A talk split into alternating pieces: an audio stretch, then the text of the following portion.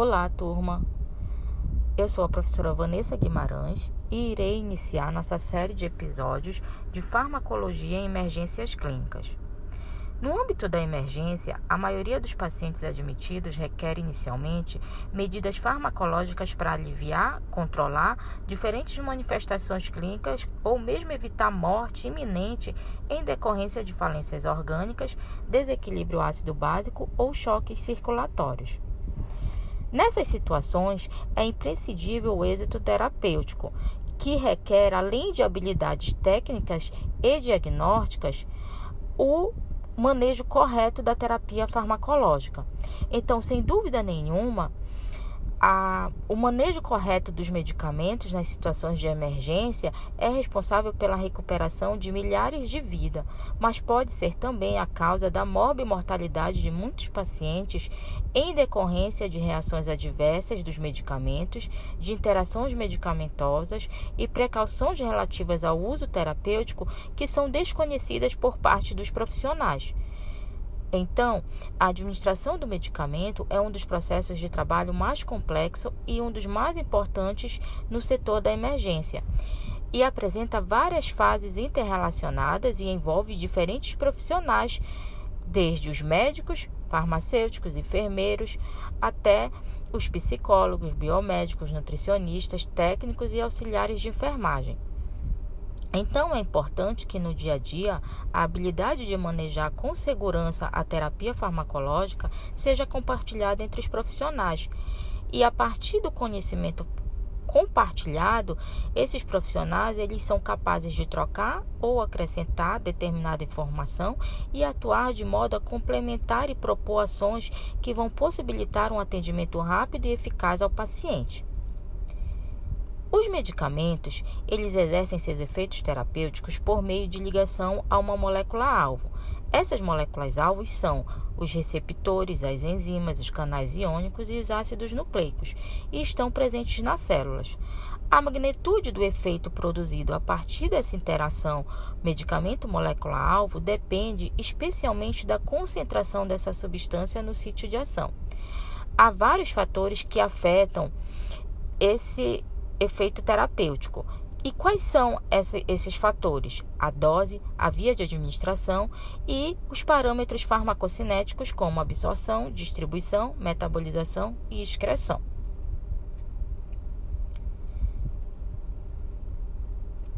Primeiramente, vamos falar sobre os broncodilatadores. Uma das principais manifestações clínicas que afetam o bom funcionamento do sistema respiratório e leva o paciente a buscar um atendimento em emergência é o broncoespasmo, que tem origem em diferentes doenças, como a asma, a bronquite, a pneumonia, a doença pulmonar obstrutiva crônica, a fibrose cística e nas reações anafiláticas. Nessas situações, são recomendados medicamentos de diferentes classes terapêuticas que podem ser administrados por distintas vias de administração, dependendo da condição clínica do paciente. As principais classes terapêuticas indicadas são os agonistas adrenérgicos, os derivados da xantina, os anticolinérgicos e os corticoides. Primeiramente, vamos falar dos agonistas adrenérgicos, que são adrenalina, terbutalina, fenoterol e salbutamol.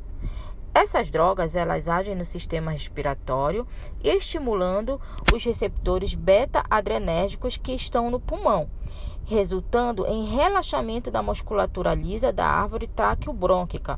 E como consequência disso, temos a broncodilatação.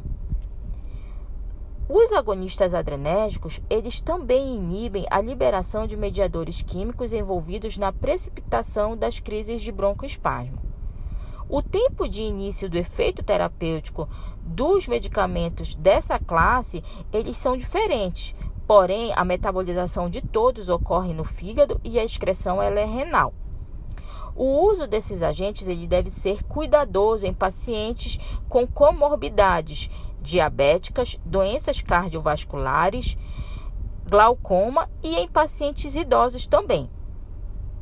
Os broncodilatadores, adrenalina, é, eles têm reações adversas porque tem, agem, além de, de terem sua ação no sistema respiratório, no sistema respiratório, tem ação no sistema nervoso central, no sistema digestório, no sistema trato geniturinário, no sistema muscular esquelético e no sistema cardiovascular.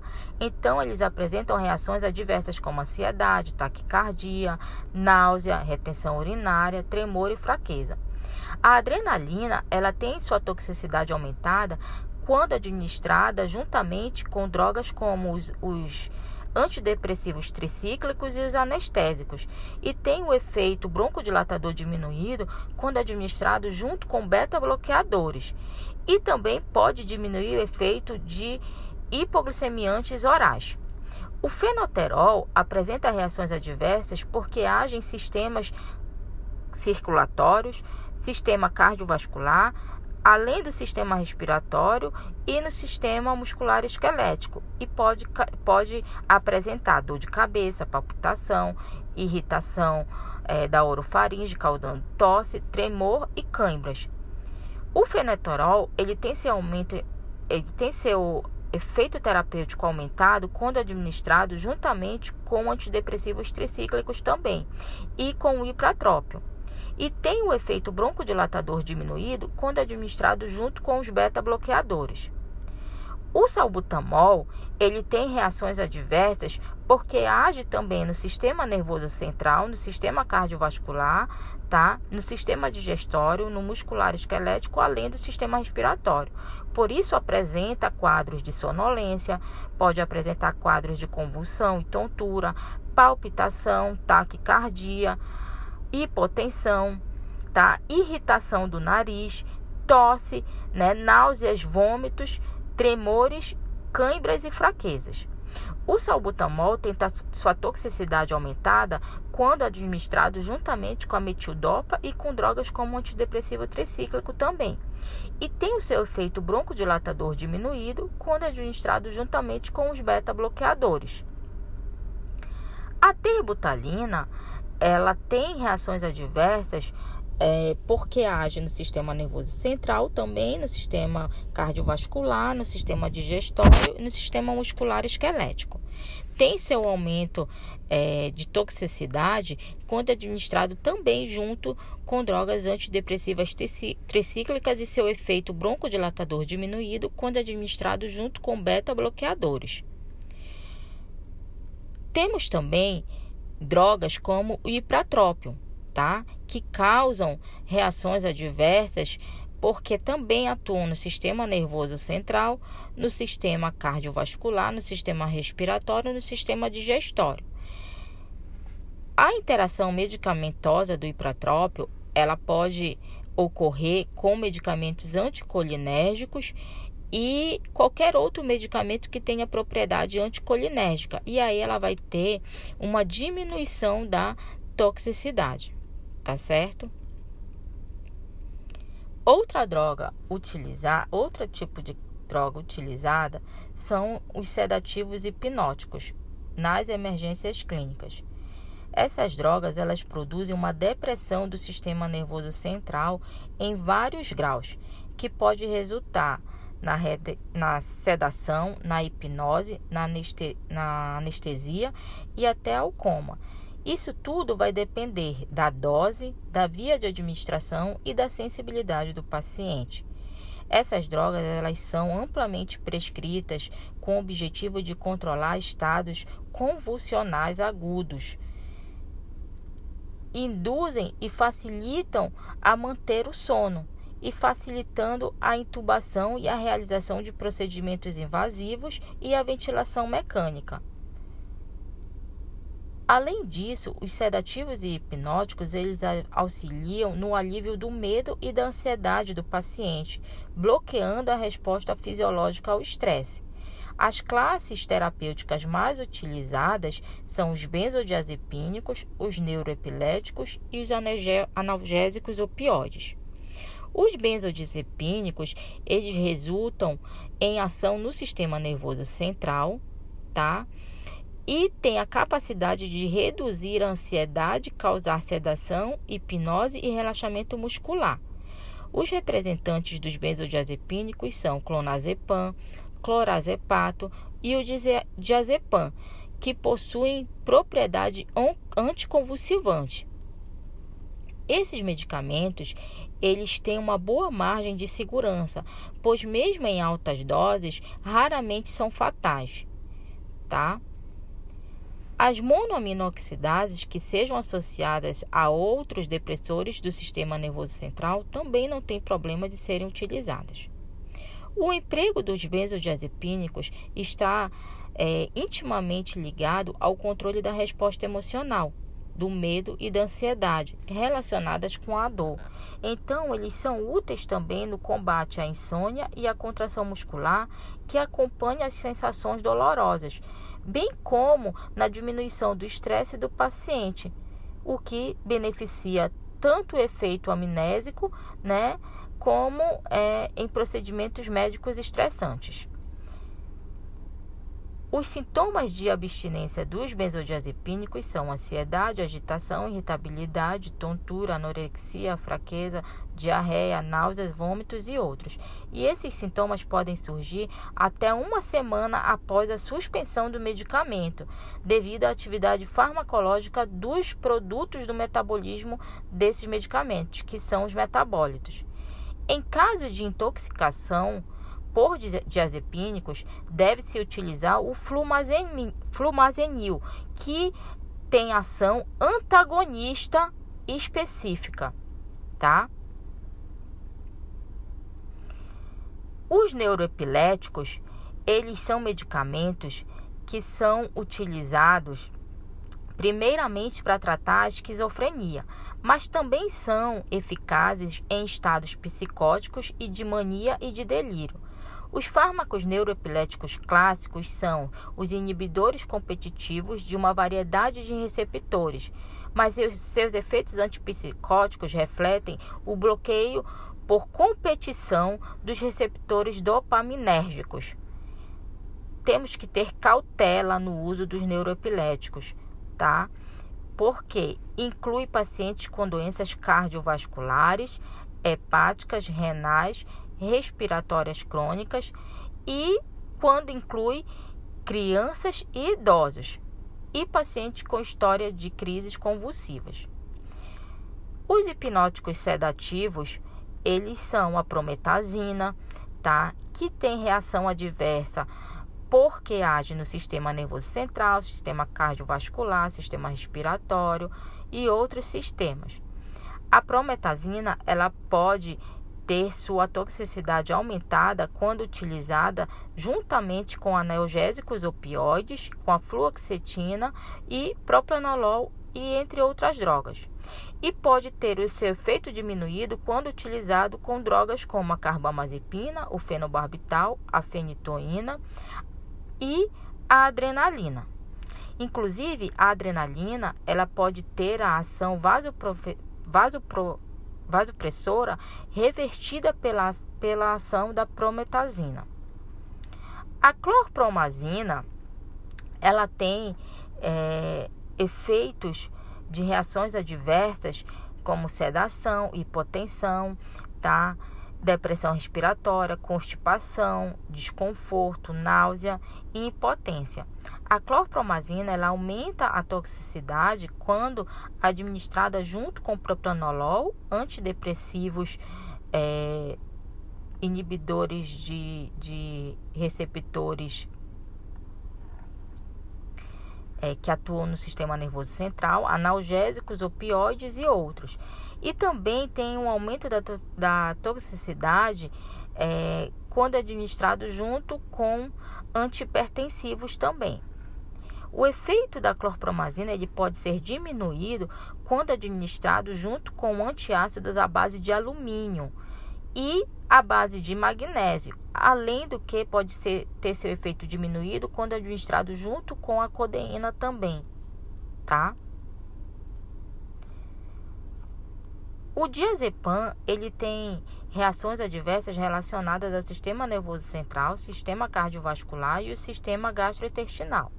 Ele tem um aumento da sua toxicidade quando administrado junto com drogas como é, antihistamínicos e os analgésicos opioides e tem a sua toxicidade aumentada quando administrado junto com drogas como omeprazol, antifúngicos, é, antibióticos como a claritromicina, diclofenaco, tá? E pode ter seus efeitos diminuídos quando administrado junto com a carbamazepina, fenobarbital e fenitoína. As... Vamos dar continuidade ao episódio de farmacologias das, nas emergências.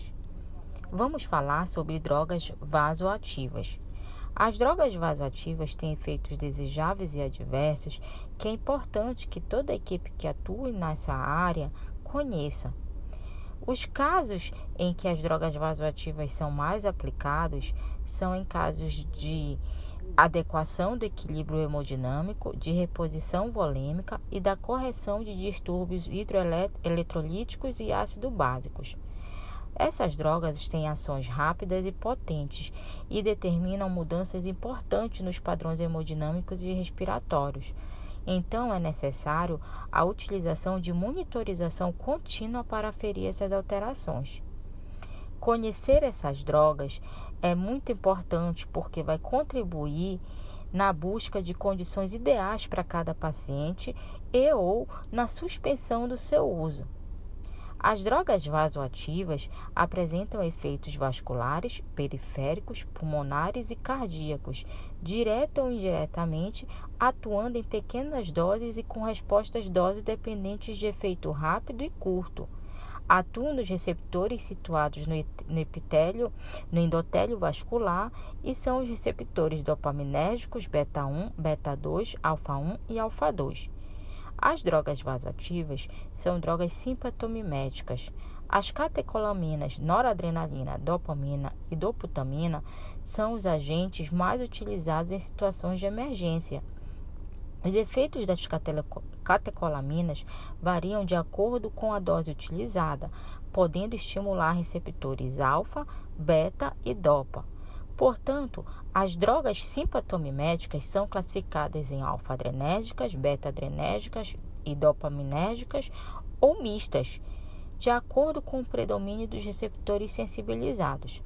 A noradrenalina sensibiliza os receptores beta-1, beta-2, alfa-1 e alfa-2, com um efeito maior nos receptores beta-1, alfa-1 e alfa-2. A dopamina, ela sensibiliza os receptores dopaminérgicos, os receptores beta 1, principalmente os receptores beta 2, os receptores alfa 1 e alfa 2. A dobutamina, ela não sensibiliza os receptores dopaminérgicos e nem o alfa adrenérgico tipo 2. Ela sensibiliza principalmente os receptores beta 1. Ainda sobre a noradrenalina, ela não tem atuação sobre os receptores dopaminérgicos. Então, a droga chamada dopamina é uma droga que é inativada no meio gástrico, portanto, ela só pode ser utilizada por via intravenosa em administração contínua apresenta início e cessação dos seus efeitos praticamente imediatos. Sua vida média é de 2 minutos e os metabólitos são eliminados por via renal. É indicada em pacientes com disfunção biocárdica e baixo débito cardíaco e também é indicada em situações nas quais os parâmetros hemodinâmicos estejam estáveis, porém com oligúria persistente, que é um efeito dopaminérgico. É utilizada nos casos de bradicardia sintomática após o uso de atropina sem sucesso, no bloqueio atrioventricular de segundo grau, tá? No tratamento do choque, tá certo? E nas insuficiências cardíacas congestivas persistentes depois da reposição volêmica e nos casos de hipotensão, pressão arterial sistólica inferior ou igual a 70 ou a 100 milímetros de mercúrio, milímetros de mercúrio, com sinais ou sintomas de choque. A dose da dopamina, ela é uma dose padrão de 5 ampolas, tá? em 200 ml de solução. que pode ser o soro glicosado, o soro fisiológico, o ringer simples ou o lactato. Os efeitos colaterais da dopamina são náuseas, vômitos, arritmias ah, supraventriculares e ventriculares, hipotensão arterial, cefaleia e dispneia. A dobutamina é uma droga que atua sobre o débito cardíaco com resposta hemodinâmica dose dependente. Tem pouca ação na pressão arterial, no fluxo renal e coronário. Essa droga está associada ao aumento da incidência de arritmia ventricular e mortalidade. Ela age predominantemente nos receptores beta 1, com pouco efeito nos receptores alfa e beta ou dopaminérgicos. Então, a ação intravenosa é de 1 a 10 minutos e o seu pico de ação ocorre entre 10 a 20 minutos, com uma meia-vida de 2 minutos. Ela é excretada por via renal e o metabolismo é hepático. Ela é indicada para ser usada associada, tá, a dopamina ou isoladamente em baixo débito sem hipotensão. É uma droga de escolha para aumentar a contratibilidade miocárdica, ou seja, melhorar a função ventricular e o desempenho cardíaco nos pacientes com ICC ou choque cardiogênico, tá? Os efeitos colaterais são aumento da frequência cardíaca, elevação da pressão arterial, palpitação, febre, cefaleia, náuseas, sudorese, flebite e dispneia. A noradrenalina, ela é um potente vasoconstritor visceral e renal. Tem ação vasoconstritora sobre a rede vascular, sistêmica e pulmonar. Dependendo da dose utilizada, provoca aumento do volume sistólico e, diminu e, e causa uma diminuição reflexa da frequência cardíaca e importante é, vasoconstrição periférica. Ela é degradada no fígado e excretada nos rins. A ação intravenosa é rápida, com duração limitada. É indicada para casos de elevação da pressão arterial de pacientes sépticos hipotensos e que não respondem à administração de volume ou de outras drogas vasoativas. É utilizada também no pós-operatório imediato de uma cirurgia cardíaca, quando existe síndrome vasoplégica. Os efeitos colaterais: tremores, ansiedades, náuseas, hemorragia cerebral, ah, bradicardiaca, reflexo em doses elevadas, cefaleia, arritmia e dispneia. As drogas vasodilatadoras são drogas utilizadas em falência circulatória aguda, tá? Que tenham várias etiologias. Porém, nesse, nesse tipo de situação, os mecanismos determinantes são diminuição do volume circulante, diminuição do débito cardíaco, diminuição da resistência periférica. O uso de drogas vasodilatadoras é útil nos casos em que a reposição volêmica adequada e a otimização do débito cardíaco com drogas inotrópicas não revertem a condição de baixo débito. Os vasodilatadores eles podem ser classificados de acordo com seu sítio de ação em vasodilatadores, arteriodilatadores e de ação mista. Os vasodilatadores são os nitratos e a nitroglicerina, os arteriodilatadores são a hidralazina e a de ação mista o nitroprussiato de sódio. O vasodilatador mais utilizado em emergência clínica é o nitroprussiato de sódio. Essa droga ela é metabolizada pelas células do músculo liso e libera óxido nítrico, que é responsável pela vasodilatação das arteríolas, diminuindo a resistência vascular sistêmica e das vênulas, diminuindo no retorno venoso do débito cardíaco e da fração de ejeção do ventrículo esquerdo. Esse fármaco não exerce efeito no centro vasomotor, nos nervos simpáticos e nos receptores adrenérgicos. O início da ação do nitroprussiato de sódio é após 30 segundos e o pico ocorre em torno de 2 minutos. Quando a administração da droga é interrompida, o efeito hipotensor desaparece em 3 minutos. Esse fármaco ele não é absorvido pelo trato gastrointestinal, portanto, só pode ser administrado por via intravenosa e depende do, do metabolismo renal e hepático. É utilizado em emergências hipertensivas, situações em que seja necessário reduzir a pré e a pós-carga, em casos de aneurisma dissecante da aorta, é, é, em casos de insuficiência cardíaca congestiva. É usado também para induzir hipotensão controlada durante anestesia para reduzir sangramento em procedimentos cirúrgicos.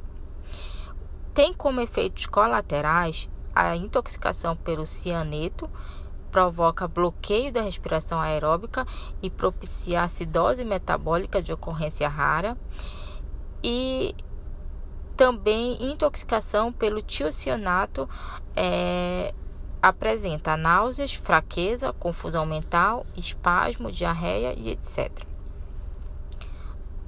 A nitroglicerina ela é uma droga que atua no sistema nervoso, diminui a pré-carga do coração e pode ocasionar hipotensão e taquicardia reflexa.